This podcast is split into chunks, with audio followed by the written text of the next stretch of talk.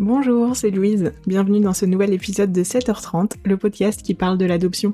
À mon micro, vous entendrez des femmes et des hommes qui ont été adoptés ou qui ont adopté. Ils nous témoignent de leur histoire, de leur parcours en toute authenticité et avec vérité. C'est parti, je te souhaite une belle écoute. Salut Eliane, je suis ravie de t'accueillir sur ce nouvel épisode du podcast 7h30. Comment tu vas? Bah écoute, euh, salut à toi. Merci beaucoup de m'avoir proposé euh, d'intervenir sur ton podcast. Et écoute, euh, bah je vais très bien. Je vais très bien. J'espère que toi aussi ça va. Yes, ça va super. Alors pour la petite histoire, j'étais sur LinkedIn et je suis tombée sur un post d'Eliane qui parlait donc sur un réseau social quand même très professionnel de l'adoption et des conséquences que ça pouvait avoir. Donc je me suis empressée de lui envoyer un petit message en lui disant mais merci de parler de ce sujet sur un réseau auquel on, sur lequel on n'attend pas de, de, de, sujets autour de l'adoption en tout cas. Donc euh, donc voilà. Donc c'est un peu comme ça que qu'on s'est rencontrés puis on a un peu papoté ensemble la semaine dernière aussi.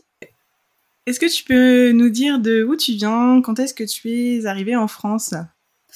Alors moi je suis née à Madagascar. Donc euh, pour ceux qui connaissent pas mais je pense que vous savez c'est euh, une petite île ou plus grande île en bas à droite de l'Afrique. Et je suis née donc à Madagascar à Tananarive donc à la capitale pour être plus précise et euh, du coup, j'ai été adoptée par un couple de Français et je suis arrivée en France à l'âge d'un an et demi. Euh, voilà, je suis arrivée euh, en pleine campagne, mes parents sont agriculteurs.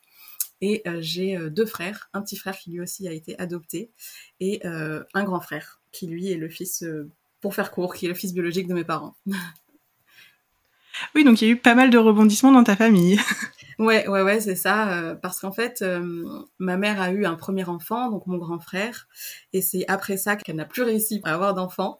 Et, euh, et du coup, c'est pour ça qu'ils se sont lancés dans les démarches d'adoption pour m'adopter et ensuite adopter mon petit frère. Et le sujet d'adoption, c'est un sujet que tu as abordé relativement tôt avec tes parents ou pas? Euh, alors mes parents, oui quand même. En fait, ce que j'ai trouvé chouette, c'est que ma mère, j'ai un souvenir qui est très euh, présent dans ma tête. Je pense c'est quand je devais avoir autour de peut-être euh, 7-8 ans. Je me souviens plus exactement l'âge que j'avais. Mais elle, euh, elle m'a emmené, mon petit frère et moi. on est parti faire une balade et en fait à ce moment-là, elle avait pris dans son sac nos albums de, de, naissance avec tous les documents qui concernaient notre adoption. Et du coup, on a pris un moment pour regarder ça ensemble, pour aborder voilà différents sujets qui touchent l'adoption. Et du coup, j'ai trouvé ça super chouette de faire ça assez tôt. Et je pense qu'ils nous en ont parlé vraiment avant. Euh, je pense que j'ai tout de suite été au courant que j'étais adoptée, mais simplement j'ai pas le souvenir. Mais en tout cas, je pense que mon premier souvenir, euh, ça remonte à, ce moment-là. Et euh, je dirais, c'était pas un sujet forcément qu'on abordait facilement, mais mais mes parents ont quand même fait le nécessaire pour que pour que voilà, ce soit pas non plus trop trop tabou quoi. Ok. Et ton frère qui a été adopté, il vient de Madagascar aussi? Alors oui, mon petit frère vient de Madagascar aussi. Lui vient de Tamatave, donc c'est un peu plus dans le sud. Et euh, du coup, pour, on n'est pas de la même famille d'origine. Mmh. Euh, lui, pour le coup, il n'a pas beaucoup d'infos sur sa famille biologique parce qu'il a été euh, trouvé en fait euh, dans la rue. Et euh, moi, j'ai plus d'infos parce que ma mère biologique m'a déposé en fait à l'orphelinat. Oui, d'accord. Donc en fait, et c'est là où on voit, on voit que deux personnes adoptées ont une histoire complètement différente et des informations complètement différentes aussi. Ouais, c'est ça, tout à fait. Tout à fait. Je pense que ça peut, enfin, forcément, ça joue du coup après sur comment est-ce que tu vis ton adoption, etc. Et toi, c'est quelque chose que tu as vécu comment, ton adoption? Alors, c'est une bonne question. Honnêtement, l'adoption, euh, quand j'étais plus jeune, euh, je dirais avant d'arriver peut-être au collège, c'était pas quelque chose qui me posait trop problème. J'avais plus de mal, on va dire, avec euh, ma couleur de peau, parce que du coup, comme je suis malgache, j'ai la peau foncée. Et donc, c'était un peu difficile de voir toutes mes copines, mes copains qui avaient la peau blanche et les cheveux lisses, et moi, du coup, j'étais complètement à l'opposé. Donc ça, c'était un peu plus compliqué, mais la question de l'adoption me posait pas spécialement de soucis. Et après, du coup, je suis arrivée au collège, lycée, et là, c'est le moment de l'adolescence où déjà, c'est une période où il y a beaucoup de, de remises en question, il y a, beaucoup de changements. Et donc, là, c'est quand même arrivé euh, un peu sur le, tas, j'ai envie de dire. Et euh, je l'ai pas vécu très très bien. Et à ce moment-là, en plus, euh, bah je sais pas, je me suis comme un peu renfermée sur moi-même et euh, j'en parlais pas du tout avec mes parents, avec ma famille ou même avec mon frère qui est adopté. J'ai des amis aussi qui sont adoptés, mais j'en parlais pas. Et donc j'étais un peu toute seule avec mon histoire là. Et c'était assez compliqué quand même. C'était assez compliqué. Euh, par contre, ce qui m'a beaucoup aidé à ce moment-là, c'est l'écriture. Moi, j'adore écrire. C'est en écrivant beaucoup, je pense que ça m'a permis que ce soit pas non plus trop trop lourd. en extériorisant en fait, parce que l'écriture ça peut être très thérapeutique et moi du coup j'ai découvert ça pendant mon adolescence. Et après, je dirais que vers 19, 20 ans, c'est là où j'ai commencé vraiment à me faire accompagner par des thérapeutes, parce que c'était toujours un peu compliqué, et même je pense qu'il y avait d'autres sujets aussi qui étaient compliqués. Et euh, c'est à partir de ce moment-là, en fait, euh, où j'ai vécu un peu mieux mon adoption, j'ai envie de dire. Quand tu dis qu'il y avait des sujets compliqués, est-ce que tu en as un ou deux que tu aimerais nous partager? Euh, tu veux dire par rapport à l'adoption ou? Ouais, ouais que, enfin, qu'est-ce qui a déclenché aussi, tu vois, l'envie, d'aller voir un, ou une euh, psychologue en thérapie? Euh, Moi, ce qui était assez difficile quand même, c'était d'avoir personne autour de moi auprès de qui m'identifier parce que du coup forcément mes parents euh, sont complètement à l'opposé de moi physiquement, mes frères, mes frères aussi, enfin mon petit frère est donc j'ai une malgache, mais quand même on se ressemble pas parce que lui il a la peau beaucoup plus claire, euh, beaucoup, enfin il est plus petit, etc. Donc euh, voilà, n'avoir personne qui me ressemble autour de moi physiquement. Et je pense aussi cette impression parfois d'être un peu seule et de pas être vraiment comprise. En fait, j'avais l'impression que si je parlais de mon histoire, que ce soit avec mes amis, que ce soit avec mes parents, j'allais être un peu euh, ouais, voilà, incomprise et seule, euh, seule dans, mon, dans mon cheminement. Et je pense que ouais, c'est la solitude qui a été le plus, le plus difficile à gérer. Euh, forcément aussi après il y a la question de savoir bon ok bah qui sont mes parents, enfin mes parents biologiques, et aussi la question que j'ai beaucoup eue c'était comment expliquer ça? Bah en fait le sentiment un peu de parce qu'en fait moi j'étais la sixième de ma famille biologique et euh, tous les autres enfants n'ont pas été adoptés. En fait, j'étais la seule à être adoptée. Et donc, je me suis dit, mais pourquoi, pourquoi moi? Pourquoi euh, ma mère biologique m'a pas gardée avec elle? Euh, La raison qu'on m'avait donnée, c'était en fait des questions financières, qu'elle avait pas assez d'argent pour me garder. Mais je sais pas, moi, je me disais toujours, mais c'est un peu bizarre qu'il y ait que moi qui soit partie, en fait. Et donc, inconsciemment, je pense que ça m'a fait naître un sentiment un peu de culpabilité. De... C'est complètement absurde hein, quand on y pense, mais je pense vraiment que c'est le cheminement que j'ai eu de me dire, bah, je sais pas, peut-être que j'étais un mauvais enfant, peut-être que je pleurais trop, ou je sais pas, tu vois. Et donc, euh, ça aussi, ça a été un peu difficile à vivre, ce sentiment ouais, de culpabilité de me dire, euh, mais pourquoi, euh, pourquoi ça, quoi. Et ça, c'est des informations que tu avais dans ton dossier, de savoir que tu étais dans une grande famille, que tu étais la dernière, que tu es la seule qui a été aussi abandonnée, ou c'est des recherches que tu as faites un peu plus tard, quand tu as grandi? Euh, alors non, c'est des, des, informations que j'ai dans mon dossier. Du coup, euh, mes parents ont fait, ont tout rassemblé en fait, donc ça c'est génial. Et euh, j'ai eu toutes ces informations là. Il y a eu aussi beaucoup d'échanges entre mes parents et les nourrices, les éduques qui étaient avec moi à l'orphelinat, qui ont donné du coup des infos dans ces lettres que j'ai pu lire. Et, donc récemment, pour la petite histoire, donc c'était il y a peut-être deux ans maintenant. donc moi en fait, je partage sur les réseaux je fais une petite aparté, mais j'ai euh, donc sur LinkedIn et sur Instagram, euh, je partage euh, différents textes autour du développement personnel et notamment de l'adoption. Surtout sur Instagram, en fait, initialement, j'avais ouvert mon compte Instagram pour parler d'adoption uniquement. Et c'est comme ça que voilà, j'ai eu pas mal d'abonnés, etc. Et que j'ai vu que c'était un sujet quand même assez tabou et qu'il y avait pas mal de gens qui avaient besoin de, de s'exprimer en fait sur, sur leur histoire. Et, et à ce moment-là, j'ai rencontré beaucoup de personnes du coup adoptées et beaucoup de personnes qui me disaient qu'elles avaient euh, recherché leur famille biologique, qu'elles avaient rencontré leur mère biologique, etc. Et je me suis dit, en fait, pourquoi pas moi? J'ai toutes les infos euh, à ma disposition et je le fais pas. Et du coup, euh, j'ai un peu du jour au lendemain, je me suis mis euh, en route et je me suis dit bon ok, je vais envoyer un message. Il y avait un groupe Facebook euh, justement dédié à ça, à toutes les personnes qui recherchaient leur famille biologique à Madagascar. Et donc j'ai posté, euh, j'ai fait un post sur ce groupe en mettant toutes les infos que j'avais, les photos, le nom, l'adresse, etc. de ma mère biologique. Et du coup, de fil en aiguille, quelqu'un est allé voir ma mère biologique et donc lui a dit bah, que sa fille biologique l'a recherché, qu'elle voulait avoir des nouvelles, etc. Et donc, euh, j'ai eu des nouvelles. Ah oui, et c'est ça euh, où je voulais en venir, c'est qu'en fait, j'ai eu des informations que j'avais pas connaissance avant. Et apparemment, j'aurais été euh, du coup abandonnée et mise à l'adoption parce que je suis née d'une relation hors mariage. Donc en fait, ce qui expliquerait le pourquoi j'ai été la seule mise à l'adoption, quoi. Et alors avoir cette nouvelle information, qu'est-ce que ça a fait, euh, enfin qu'est-ce que ça a déclenché comme émotion chez toi? Est-ce que c'était du soulagement ou est-ce que de la surprise? Comment comment t'as vécu ça? Euh, Alors euh, au tout début plutôt de la surprise quand même. c'était assez difficile à entendre. Euh, surtout que je m'étais pas du tout préparée, tu vois, je me suis pas fait accompagner par un thérapeute pour le faire, etc. Donc j'ai tout géré un peu toute seule, donc ça c'était un peu compliqué encore une fois. Mais après, je pense euh, honnêtement que c'était du soulagement de savoir en fait, euh, bon bah ok, un peu j'y suis pour rien, et puis et puis c'est c'est mieux comme ça quoi, c'est mieux comme ça.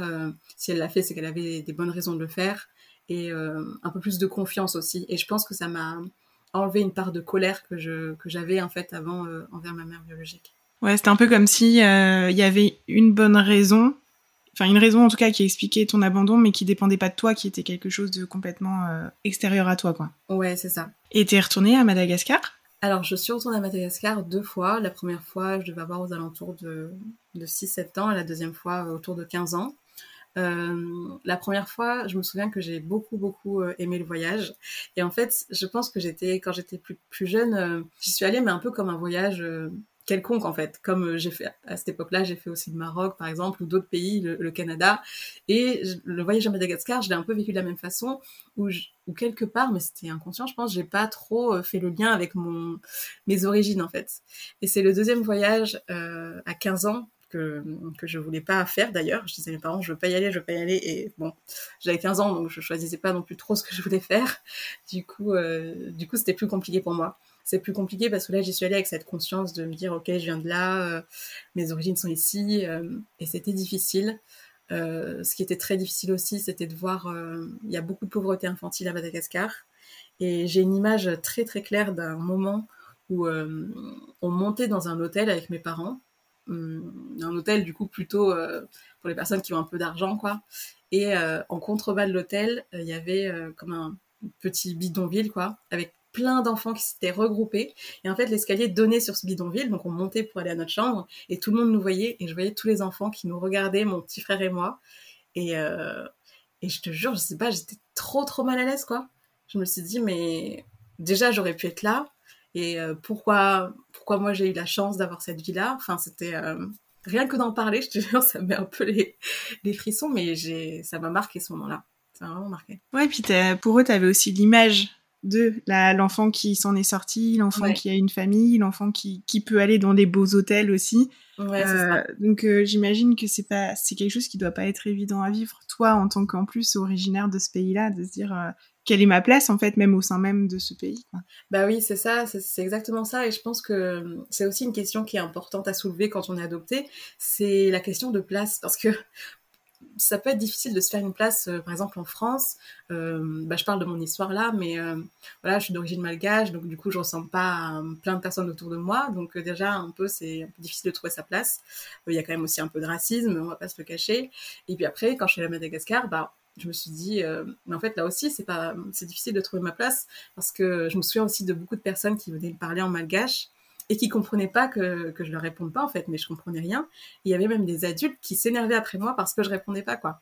Et du coup, ouais, cette notion de trouver sa place, elle est un peu euh, un peu compliquée quand on est adopté. Ouais, et je pense que ça, c'est une question qui vient toucher euh, beaucoup de personnes qui ont été adoptées à un moment ou un autre, notamment, euh, tu vois, dans l'adolescence, jeune adulte, etc., quand on est un peu en train de se construire, à devoir assumer ce qu'on veut, ce qu'on veut pas, ce qu'on aime, ce qu'on n'aime pas, etc. Ça fait un peu partie aussi de la, la quête d'identité, tu vois, de qui suis-je et Mm. et quelle est ma place. Euh, enfin, moi, en tout cas, je sais que c'est un, sujet qui m'a qui m'a suivi longtemps, même encore aujourd'hui, tu vois, même quand je suis dans un groupe de personnes. Euh, euh enfin là, il y a deux ans, tu vois, j'avais commencé une formation.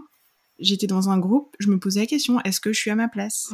Ah Alors qu'en fait, euh, j'ai toute ma place dans le groupe. La mm. question pour les autres ne se posait même pas, mais moi, je me posais cette question et, et ça arrive très souvent. Ouais, ouais, c'est clair, ça arrive souvent. Et ça me fait penser un peu à, justement, moi, pour me faire une place plus facilement et pour être sûre d'être euh, acceptée finalement, j'ai eu cette tendance un peu... Euh, j'avais fait un post Instagram là-dessus où je disais que j'étais un peu comme l'eau tiède, c'est-à-dire que je voulais pas, je voulais pas, euh, comment dire, sortir du rang, je voulais être juste ce qu'il fallait, tu vois. Et du coup, j'osais pas dire non, j'osais pas me positionner, je j'osais pas dire quels étaient mes besoins, mes envies, etc et du coup, avec cette envie d'être acceptée en fait. Et j'ai l'impression euh, d'avoir échangé avec beaucoup de personnes adoptées que ça revient souvent cette idée de voilà euh, essayer d'être la plus parfaite possible en fait. Ouais, moi c'est un sujet que j'avais abordé avec une psychologue. Alors j'étais petite, hein, je sais plus quel âge j'avais, mais euh, où en plus moi dans ma famille j'étais la première adoptée. Après il y a mon frère qui est arrivé Et, euh, et j'avais ce, je m'étais mise toute seule, hein, ce rôle de, il faut que je sois parfaite parce que mes parents m'ont attendu et il faut que je sois à la hauteur dans tout ce que je fais, tu vois. Sous-entendu aussi, euh, tout ce que je fais, c'est pas assez bien. Donc il faut que je fasse toujours mieux, tu vois. Et c'est lourd à porter un truc comme ça. Euh, et, puis je portais ça toute seule. Il n'y a jamais personne qui m'a dit euh, faut faire mieux ou tu fais pas assez bien ou franchement moyen moyen, tu vois. Vraiment, il y a personne qui m'a rien dit. Et moi toute seule en me disant ben j'ai été adoptée, je suis arrivée dans une famille, donc il faut que je sois à la hauteur du truc et au-delà de la famille, dans les amis, l'entourage, etc. Quoi. Mmh, mmh. Ouais, c'est exactement ça. Et comme tu dis, c'est un poids qu'on se met tout seul. Moi, pareil, dans ma famille, euh, jamais mes parents m'ont demandé d'être parfaite ou quoi. Et pourtant, euh, je me disais, je, me le suis dit inconsciemment, quoi. Après, euh, ça me fait penser à un sujet quand même que, voilà, encore une fois, j'ai pu échanger avec des personnes adoptées. Et parfois, certains parents ne se rendent pas compte, mais c'est un peu ce qu'ils font reposer sur, sur les enfants, quoi. Il y a certains parents qui vont dire des phrases assez incroyables comme quoi bah, tu devrais être heureux, je t'ai sauvé, euh, machin. Et ça, pour le coup, mais c'est tellement de, c'est tellement lourd à porter pour euh, pour la personne adoptée, quoi. Et donc, euh, ouais, ça, ça arrive. Heureusement, ça arrive pas tout le temps, très souvent, mais ça arrive de temps en temps que les parents puissent avoir des phrases qui font par la suite porter ce poids-là, quoi. Ouais, surtout que la personne adoptée, elle a rien demandé. elle a juste euh, suivi le flot de ce qui se passait, de ben il se passe ça, ok, il se passe ça, et puis je suis arrivée quelque part, ok. Enfin, il y a pas de, voilà, il y a les responsables de rien, etc. Donc euh, c'est vraiment euh, à prendre en compte. Tu disais tout à l'heure que tu as un frère qui est né biologiquement avec tes parents adoptifs. Voilà, je sais pas si ma phrase est très claire, mais je pense que tout le monde aura compris. Comment a été cette relation est-ce que pour toi, ça a été quelque chose de, compliqué de se dire, ben, est-ce que ça a accentué par exemple la différence au sein de ta famille ou pas du tout? euh, Honnêtement, pas du tout. Pas du tout. Moi, j'ai toujours vraiment considéré mes frères comme, euh, comme mes vrais frères. J'aime pas trop dire ça, mais voilà, c'est pour euh, donner l'image. mais non, que mon frère aîné du coup soit biologique, enfin comment dire le fils biologique de mes parents.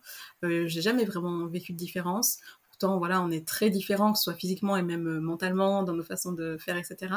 Mais euh, pour le coup, j'ai quand même très très bien accepté on va dire ma famille, adopté ma famille, parce que c'est ça aussi, on dit que les parents adoptent, mais il faut aussi que les enfants adoptent leur famille, et j'ai très très bien adopté ma famille, et, euh, et parfois, quand je parle avec des personnes qui me disent euh, Oui, mais alors ta vraie famille, est à Madagascar, machin, t'as pas envie de retrouver ta vraie famille? En fait, moi, c'est vraiment pas. Euh, je le perçois tellement pas comme ça. Je sais que si un jour je vais euh, retrouver ma mère biologique, ou mes frères et sœurs biologiques, ben. Ce sera pas comme ma famille, quoi. J'ai vraiment fondé, fondé mon histoire ici, et mes repères sont vraiment ici, et, et du coup, non, j'ai pas eu de de difficultés à ce niveau-là. Tu disais, donc t'en parlais un petit peu tout à l'heure aussi, de euh, t'as créé ton compte Instagram pour parler justement de l'adoption. Pourquoi Qu'est-ce qui a enclenché cette, euh, ce besoin de créer et de communiquer? Alors, euh, bonne question. c'est quand même quelque chose que j'avais envie de faire depuis un moment, mais que j'avais pas mis en route. Euh, après, j'avais, tu vois, cette impression quand même que l'adoption, ça restait un sujet assez, euh, assez tabou. Tu vois, même au sein de ma famille, même si on en parlait, je pense plus que dans d'autres familles, mais ça restait un peu euh, difficile. Et du coup, j'avais besoin, en fait, je pense tout simplement de m'exprimer. Parce que je l'ai fait peut-être pour partager et pour démocratiser, entre guillemets, un peu sur le sujet de l'adoption. Mais je pense que j'ai fait aussi avant tout pour moi et que ça a été très thérapeutique de le faire. Parce que, encore une fois, j'ai écrit, j'adore écrire et ça m'a permis de, voilà, de déverser pas mal de choses. Euh, et après, à partir du moment où j'ai vu que voilà, ça prenait quand même assez bien, euh, que j'avais beaucoup beaucoup de retours, ben, je me suis dit ok, il y a quand même, euh, un manque quoi à ce niveau-là. Après, moi, j'ai mis quand même le haut là, je pense, un an, un an et demi après, parce que voilà, pour le coup, j'avais beaucoup beaucoup d'échanges avec des personnes en, DM qui avaient pas forcément des histoires très faciles. Euh, parfois qui portaient des énergies qui étaient assez lourdes, etc. Et moi-même, j'étais dans une période où voilà, fallait que, je m'en sorte du mieux possible. Je me faisais accompagner tout ça, et du coup, ça faisait un peu trop pour moi à, gérer, euh, parce qu'en plus, j'ai pas de formation, tu vois, de psychologue, de thérapeute, donc c'était pas trop dans mes cordes de les, de les aider. Il fallait d'abord que je m'aide moi-même. Et euh, du coup, j'ai mis le haut là et j'ai un peu arrêté. Et là, c'est un peu récemment que je me dis que je vais reprendre. Mais en fait, je reprends euh, en parlant d'adoption, mais aussi, aussi en mixant avec le sujet euh, dev perso euh, qui m'intéresse beaucoup, beaucoup, beaucoup. Ouais, et je trouve que c'est hyper, hyper bien de mixer les deux, justement, adoption et dev perso, parce que c'est c'est aussi donner la responsabilité à chacun d'aller chercher ses clés aussi pour, pour aller mieux, plutôt que d'être dans la forme de thérapie où je viens de déposer mon, mon bagage et puis après débrouille-toi avec quoi là c'est vraiment tu te donnes une ouverture aussi ouais, à réfléchir et, et, penser sur le sujet. Mm, mm, c'est trop chouette. Merci. Ouais, ouais, tout à fait. Et puis c'est vrai qu'il y, y, a pas mal de comptes qui se sont créés j'ai l'impression ces derniers temps autour de l'adoption. Et dont des comptes justement euh, tenus par des personnes euh, bah, qui sont qui sont pas vraiment en paix, qui vont pas très bien et qui ont été vraiment marqués par leur euh, adoption, par leur abandon. Et du coup, ça fait des comptes assez tristes quand même. Et c'est pour ça, c'est pour ça que j'ai aussi envie d'apporter un peu de, comme tu dis, de légèreté. parce que certes, c'est pas pas facile d'être adopté, on va pas se le cacher, mais voilà, faut, enfin, j'essaye de, de, donner, on va dire, un peu de motivation et d'encouragement à chacun de, de, se dire, ok, ça peut être autrement aussi, quoi. Et alors, il y a pas longtemps, tu, par tu partageais que tu remerciais ton, amoureux euh, de t'accompagner sur ce chemin et qui t'aidait, euh, qui beaucoup, en tout cas, sur ce chemin. Est-ce que tu, si tu es OK d'en parler, hein, est-ce que tu veux bien partager un peu plus euh, sur ce sujet très intime, hein, t'es pas obligé vraiment. Non, non, carrément, ça, je pense que c'est important. Euh, et justement, c'est ça, j'y ai pensé tout à l'heure et c'est parti de, de, mon esprit. J'ai notamment, je pense que si j'ai passé le cap de faire ce compte sur l'adoption, euh, ce compte Instagram, c'est notamment grâce à mon compagnon qui m'a dit, mais si t'as envie de le faire, fais-le, quoi. Et je pense que sans lui, j'aurais pas fait. Et, euh, et, ça a été comme ça pour beaucoup de choses, de me mettre à mon compte, parce qu'avant j'étais salariée. Lui, il est auto-entrepreneur depuis longtemps, et je pense que c'est grâce à lui aussi que je suis à mon compte maintenant, et jamais de la vie je ferai marche arrière. Euh, pareil, de me lancer sur LinkedIn. Enfin, il est très très soutenant. Et euh, je pense que, enfin en tout cas pour ma part, euh, j'avais vraiment peur de l'abandon. et du coup, je, je, pouvais aller vers des relations qui n'étaient pas vraiment saines. je, j'aime pas dire que la que qu'une personne est toxique parce que des fois on dit oui cette personne est toxique j'étais avec un ex toxique etc moi je pense que y a personne personne n'est toxique je pense qu'on est dans des relations qui sont toxiques peut-être qui sont qui sont malsaines ou pas saines mais euh, mais personne n'est toxique. Et du coup euh, c'est vrai que j'ai eu des relations du coup qui étaient pas pas top où je m'écoutais pas du tout assez. Et pourtant j'étais très très accrochée à la personne avec qui j'étais en me disant euh, purée mais je préfère en fait être avec cette personne là que d'être toute seule alors que j'étais pas heureuse au fond de moi. Et euh, et du coup euh, là je suis très très heureuse parce que d'avoir rencontré du coup Raphaël il s'appelle mon compagnon je suis dans une relation qui est très sécure et à la fois sécure mais je veux dire il faut pas non plus être dans de la comment dire dans de la dépendance affective tu vois et je sais je, je alors je saurais pas vraiment comment le dire mais ce que je veux dire, c'est, je sais pas à quel moment ça a switché, mais j'étais clairement avant dans la dépendance affective avec vraiment une très grande peur de l'abandon.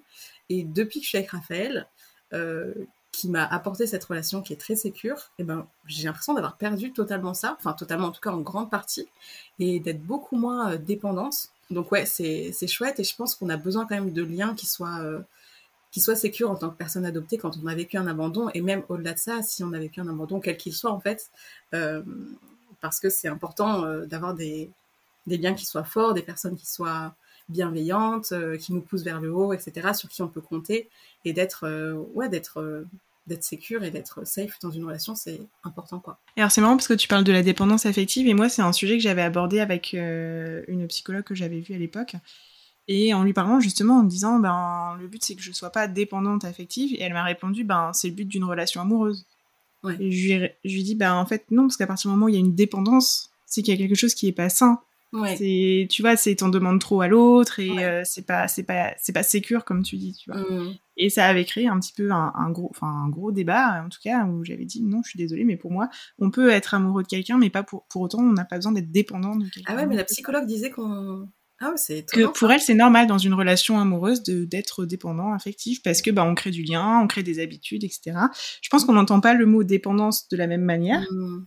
Mais en tout cas nous, en tout cas côté euh, enfant, euh, enfin personne adoptée, tu vois, euh, la dépendance affective, affective pardon, c'est un infective, ça fait vraiment virus, c'est peut-être pas plus mal. Mais c'est vraiment un sujet de, je pense, de, de vouloir s'accrocher à des gens, de peur d'être abandonné, et comme tu disais, de, ouais, ouais rester avec quelqu'un, quitte à ce que ça se passe pas bien, mais juste pour pas être seule, quoi. Ouais, mais moi, ça, ça me, ça me fait en cœur. J'ai eu vraiment beaucoup d'échanges avec des, des jeunes femmes qui restent, qui du coup se rendaient compte qu'elles étaient en, en, dépendance affective et qui restaient quand même malgré tout.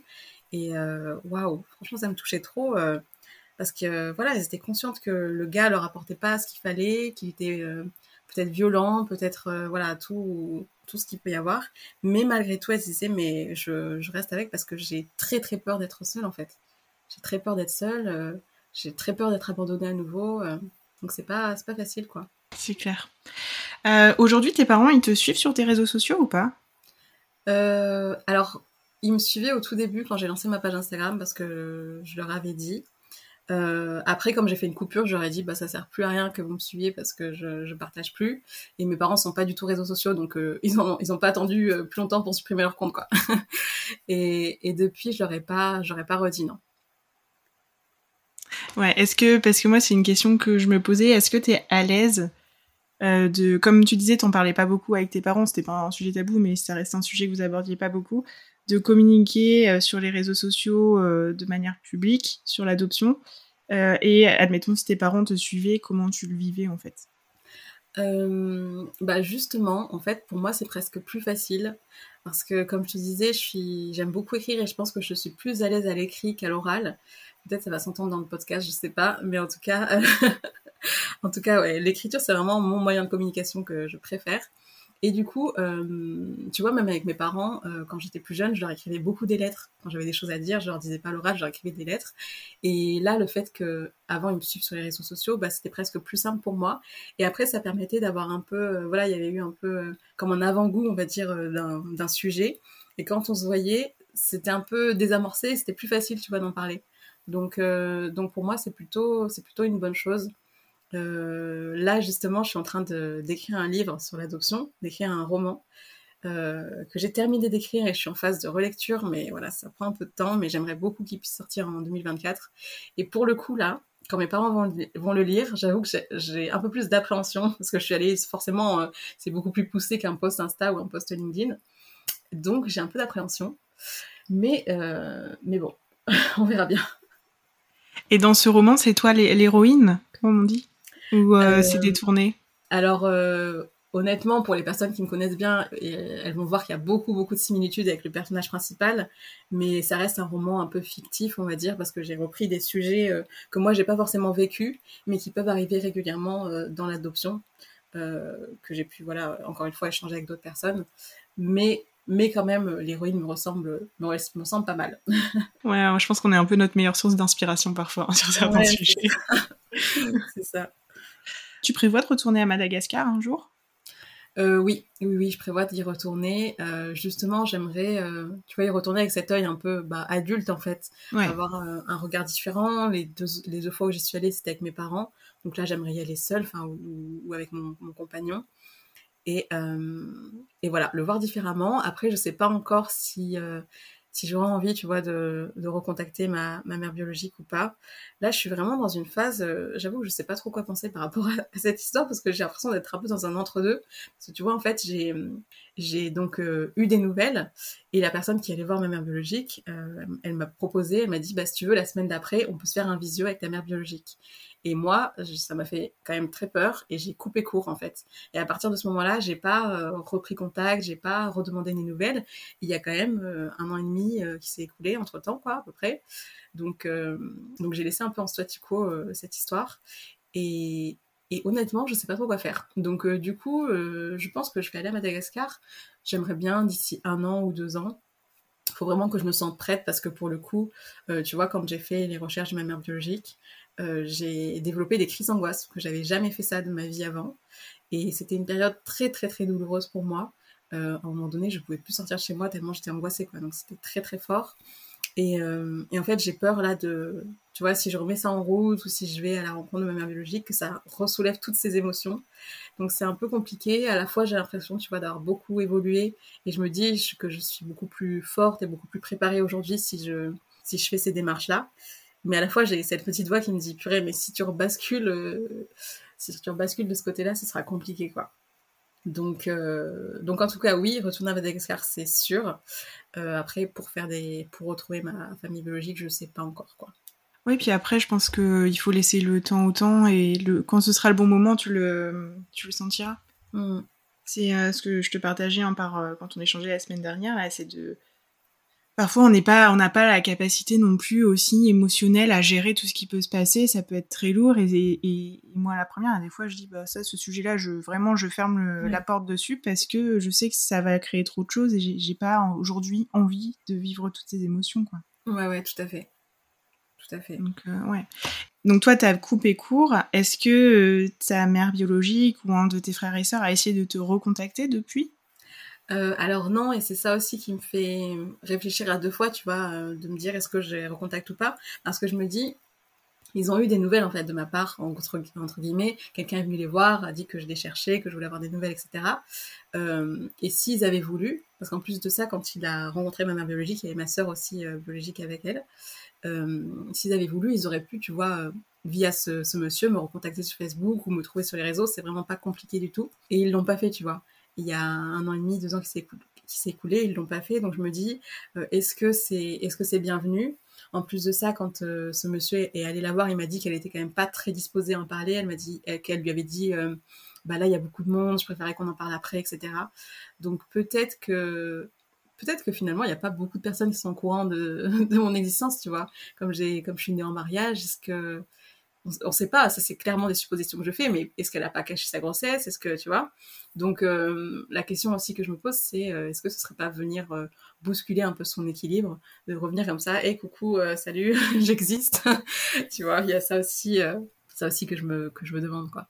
Ouais, ça c'est les questions, tu vois, c'est un peu les questions que j'appelle sans sans réponse, tu vois, où ça peut cogiter, cogiter, ça peut cogiter comme ça jusqu'à la fin de notre vie, tu vois. Et, et, en même temps, on sait que la réponse, on n'est pas loin de l'avoir, elle est à côté de nous, mais en même temps, on n'a pas forcément envie de l'avoir parce que c'est peut-être mieux d'être dans notre tête aussi, quoi. Ouais, ouais. Ouais, ouais. Tu vois, ça me fait penser, euh, parce que quand j'ai j'ai été interviewée par VRAC, je sais pas si tu vois, c'est une... Euh, ils ont un compte Instagram et ils partagent des histoires, des témoignages de personnes. Et du coup, je racontais donc cette histoire-là que j'avais essayé de recontacter ma mère biologique et finalement, j'avais pas voulu faire de visio, etc. Et dans les commentaires, il y avait des gens qui me disaient euh, Mais en fait, t'es comme elle, t'es aussi lâche qu'elle, euh, tu vas pas jusqu'au bout des choses, etc. C'est violent. Commentaires, euh, quand même assez hardcore. C'était pas sur Insta, mais sur Facebook, parce qu'ils l'ont partagé sur, sur Facebook. Et waouh, je me suis dit, purée, les gens, euh, ils ont pas peur, quoi, sur des sujets quand même euh, assez sensibles, délicats, personnels. Ils n'ont pas peur de balancer des, punchlines comme ça. Donc euh, c'est ça, donc ça m'a fait culpabiliser quand même. Je me suis dit, mais c'est vrai en fait, peut-être que je la laisse comme ça, le bec dans l'eau, euh, en mode euh, j'arrive et puis finalement plus de nouvelles, silence radio. Donc ouais, c'était un peu pas, pas évident quoi. Ouais, je pense que les gens ils ont oublié qu'il y avait des, des, personnes en face, des, des humains qui, mmh. qui, se posaient déjà des questions aussi. Ouais, c'est ouais, violent de recevoir. Après, on, on, le sait aussi, c'est les réseaux sociaux.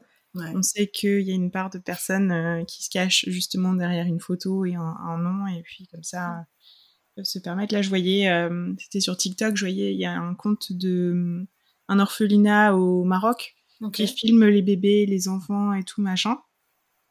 Et euh, il y a plein de commentaires, ah bah j'ai envie d'adopter, ah bah comment on fait pour adopter, etc. Et je suis là, mais les gars, vous comprenez pas. Enfin, c'est pas genre je vois un beau bébé, il est mignon, j'ai envie de le prendre avec moi. C'est et tout ce qui va se jouer dans la vie de l'enfant après, tout ce qui va jouer dans votre vie, parce que ben t'as un bébé, mais le bébé il va devenir adolescent, après il va devenir adulte aussi. Enfin, ouais, euh, je trouve que, en tout cas, tu vois, et c'est important. Euh, encore une fois, je reviens sur sur toi, ce que tu partages sur les réseaux, sur euh, les podcasts que je connais aussi euh, sur l'adoption. C'est tellement important de partager pour remettre un peu de l'église au milieu du village par rapport à tout ce qui se passe autour de l'adoption justement. Ouais, c'est clair c'est vrai que j'ai entendu euh, des personnes qui me dire oh purée moi je rêverais d'adopter des petits africains ou quoi mais c'est complètement incroyable d'entendre ce genre de phrases et, euh, et justement ces personnes là elles se placent inconsciemment en tant que sauveurs quoi. Et du coup euh, si tu arrives comme ça et t'adoptes un enfant et t'as cet, cet état d'esprit comment l'enfant va évoluer va grandir quoi. Ouais c'est pour ça heureusement qu'il y a des il y a des suivis en amont tu vois de préparation quand même. Ouais ouais ouais non, c'est clair. Non, non, puis de ce que j'ai entendu, toi, t'es tombé, alors on va dire entre gros guillemets, hein, dans, une bonne famille, une famille aimante, etc. Oui, T'as toujours été bien entourée. Ouais, ouais, ouais. Euh, là, tu vois, par exemple, tu parlais de d'avoir pris contact avec ta famille biologique, d'avoir arrêté, etc. C'est quelque chose dont tu as parlé avec ton, ton frère qui a été adopté aussi ou pas? Avec mon petit frère, non, j'en ai pas parlé directement. Après, tu vois, des fois, on a abordé le sujet autour d'une table, mais j'en ai jamais parlé directement avec lui. C'est un peu compliqué parce que en fait, ce qui se passe, c'est que mon frère, justement, lui, il aimerait je pense avoir euh, en savoir plus, mais il a zéro info. On a déjà essayé justement le deuxième voyage qu'on avait fait à Madagascar, c'était pour essayer d'avoir plus d'infos sur euh, son histoire, essayer de remonter un peu à la source, mais on n'a on a rien trouvé. Et, euh, et, du coup, je pense que ça, ça me met un peu dans des situations où voilà, j'ai pas envie de faire de la peine en lui partageant moi voilà ce que je peux faire avec toutes les infos que j'ai. Donc avec mon frère, j'en ai pas trop parlé.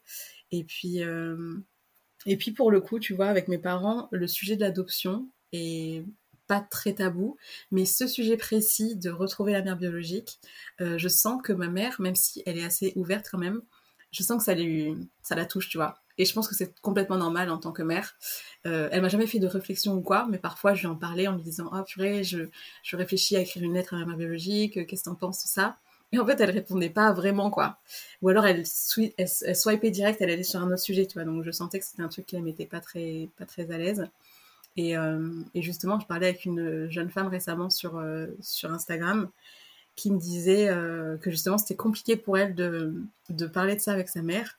Parce que sa mère, elle lui disait à chaque fois mais, mais pourquoi tu me parles de ça? Tu veux me faire du mal, etc. Ça, c'est chaud aussi. Hein. Et du coup, vois, je me mettais à la place de cette jeune fille et je me disais mais oh, doit, il doit y avoir un sentiment de solitude et d'incompréhension énorme. Et voilà. Du coup, les parents, faut qu'ils fassent attention quand même. Je pense. Même si c'est difficile, je peux complètement l'entendre, mais voilà quoi. Oui, il faut aussi laisser la place à l'histoire de la personne qui a été, qui a été adoptée euh, au sein de la famille. C'est important. Ouais, ouais, ouais. C'est ça. Mm. Super. Alors écoute, parce que la dernière fois je t'ai posé la question, on a embrayé. Est-ce que tu as l'impression qu'on a fait le tour des, des sujets que tu avais envie d'aborder? Ouais, je pense. Hein. Est-ce qu'il y a un message que tu aimerais passer aux, personnes qui nous écoutent? Alors euh, oui, pour les personnes adoptées, déjà, je pense que c'est important euh, de d'exprimer de quelque manière qu'il soit ce que vous avez sur le cœur, si c'est difficile pour vous, parce que hum, de garder euh, voilà ce qu'on a sur le cœur, ça peut après ça finit en cocotte minute quoi. Et c'est pas c'est pas terrible. Moi, j'ai un peu vécu ça, je pense. Donc, essayez d'exprimer au maximum. Mais même si vous avez personne à qui en parler, même déjà par écrit ou moi, je suis persuadée que, je sais pas ce que tu en penses, mais que, je sais pas, l'écriture, même la danse, euh, la musique, ça peut être des moyens d'extérioriser. Donc, il faut trouver d'une façon ou d'une autre euh, le bon moyen pour euh, sortir tout ça. Après, je pense que de manière générale, même quand on n'est pas adopté, il faut pas hésiter des fois à demander de l'aide et à se faire accompagner par des thérapeutes. Il y a encore, ça change quand même pas mal les mentalités à ce sujet, mais il y a encore des personnes qui ont un peu honte ou qui trouvent que c'est, je sais pas, un signe de faiblesse d'aller voir un, psychologue mais je pense que parfois c'est nécessaire et, euh, et, au, contraire c'est très courageux et ça ça peut que vous, vous renforcer de le faire. Donc vraiment moi j'encourage ça parce que je pense que sans euh, les thérapeutes que j'ai pu euh, rencontrer qui m'ont accompagné je pense que j'en serais pas euh, là aujourd'hui au niveau de mon cheminement personnel. Donc donc faut pas hésiter. Parfois il n'y a pas besoin d'en faire beaucoup mais voilà ne serait-ce que trois quatre séances voilà ça peut faire du bien et puis après, ne pas hésiter justement si vous êtes adopté euh, à vous tourner vers des personnes adoptées qui partagent sur les réseaux parce qu'il y en a quand même de plus en plus. Et euh, en tout cas, moi, je sais que toutes les personnes qui me parlent d'adoption dans les DM, j'y réponds parce que je sais euh, dans quelle situation j'ai été il y a quelques années, que c'était difficile, que j'aurais beaucoup aimé pouvoir parler à quelqu'un euh, qui vivait un peu les mêmes choses. Donc ne pas hésiter à se rapprocher euh, de personnes adoptées et puis à écouter des podcasts comme le tien, parce que je pense que ça peut faire beaucoup, beaucoup de bien. Eh bien oui, évidemment. Super. Bah, écoute, merci beaucoup Eliane pour, euh, pour ton partage, en tout cas le partage de ton histoire. Est-ce qu'on peut te retrouver donc sur, euh, sur Instagram, tu disais, c'est ça? Ouais, tout à fait. Je suis sur Instagram. Euh, Instagram, je pense que je vais parler plus d'adoption que sur LinkedIn, mais je suis sur LinkedIn aussi. LinkedIn, ce sera un peu plus des sujets autour dev perso et puis entrepreneuriat. Je fais mais en fait, voilà, j'essaye un peu peut-être d'intégrer l'adoption euh, sur LinkedIn, à voir comment ça répond. Mais pour le coup, d'ailleurs, le post que tu as vu euh, qui parlait de la peur de l'abandon euh, a quand même très bien marché. Il y a eu énormément de retours, quoi. Donc, les gens ont, besoin de ça et c'est un sujet qui touche quand même pas mal de personnes. Ouais, et en fait, je trouve aussi, alors moi c'est un avis très perso, mais c'était un, parce que sur LinkedIn aujourd'hui on a beaucoup de, tu vois, de storytelling, de je raconte une histoire, gna gna gna. Là, en fait, dans ton post, euh, il faudrait que je fasse une capture d'écran et que je le mette dans la publication euh, sur Instagram du podcast d'ailleurs pour que vous, les auditeurs puissent le lire. Mais je trouvais que c'était tellement sincère. Mmh. On sentait, tu vois, la sincérité du message et, et mmh. ça a dû jouer aussi. Et comme tu dis aussi, euh, enfin, on parle de l'abandon. C'est pas un réseau social sur lequel on parle d'abandon. Ouais. Et pourtant, il y a tellement de personnes parce que alors nous, on a l'abandon parce qu'on a été abandonné et parce qu'on a été adopté. Maintenant, tu as des, des formes d'abandon complètement différentes de un, un, papa qui s'en va et un beau-père qui finit par adopter. Enfin, il Ouais. y a différentes formes d'adoption, une séparation euh, trop tôt pour aller à la crèche ou euh, voilà. Oui, oui. Et, euh, et donc en fait, il y a, je pense que ça touche plus de monde que, que ce qu'on peut imaginer encore aujourd'hui. Ouais, ouais, tout à fait. Et du coup, oui, pardon, j'ai pas dit, mais sur les réseaux sociaux, mon nom c'est Eliane Esmé, c'est ça de partout. Yes. Je, je mettrai de toute façon ton, les liens dans les notes du podcast pour que les gens puissent te retrouver facilement. Et vous, les auditeurs, bah, n'hésitez pas à aller euh, suivre Eliane, à euh, commenter ses posts, échanger avec elle si vous avez envie, en tout cas, euh, même à la suite de cet épisode. Merci beaucoup, Eliane, du fond du cœur pour toi. ton partage. Et puis, je te dis à très vite. Ouais, Ciao. à très vite, merci beaucoup. Et voilà, c'est fini pour cet épisode. Si tu souhaites faire passer des messages ou réagir à cet échange, tu peux le faire sur le compte Instagram 7h30.podcast. Je me ferai un plaisir de les relayer à la personne qui vient d'échanger avec nous. D'ailleurs, si cet épisode t'a plu, je t'invite à en parler autour de toi et à mettre 5 étoiles et un commentaire si tu en as envie sur Apple Podcast. Ça permet de donner de la visibilité au podcast ainsi qu'à tous ces échanges. Et si tu as envie de partager ton histoire et ton parcours à ton tour, je t'invite à remplir le formulaire qui est en lien dans les notes de ce podcast. J'échangerai avec toi avec grand plaisir. En tout cas, d'ici là, je te dis à la semaine prochaine.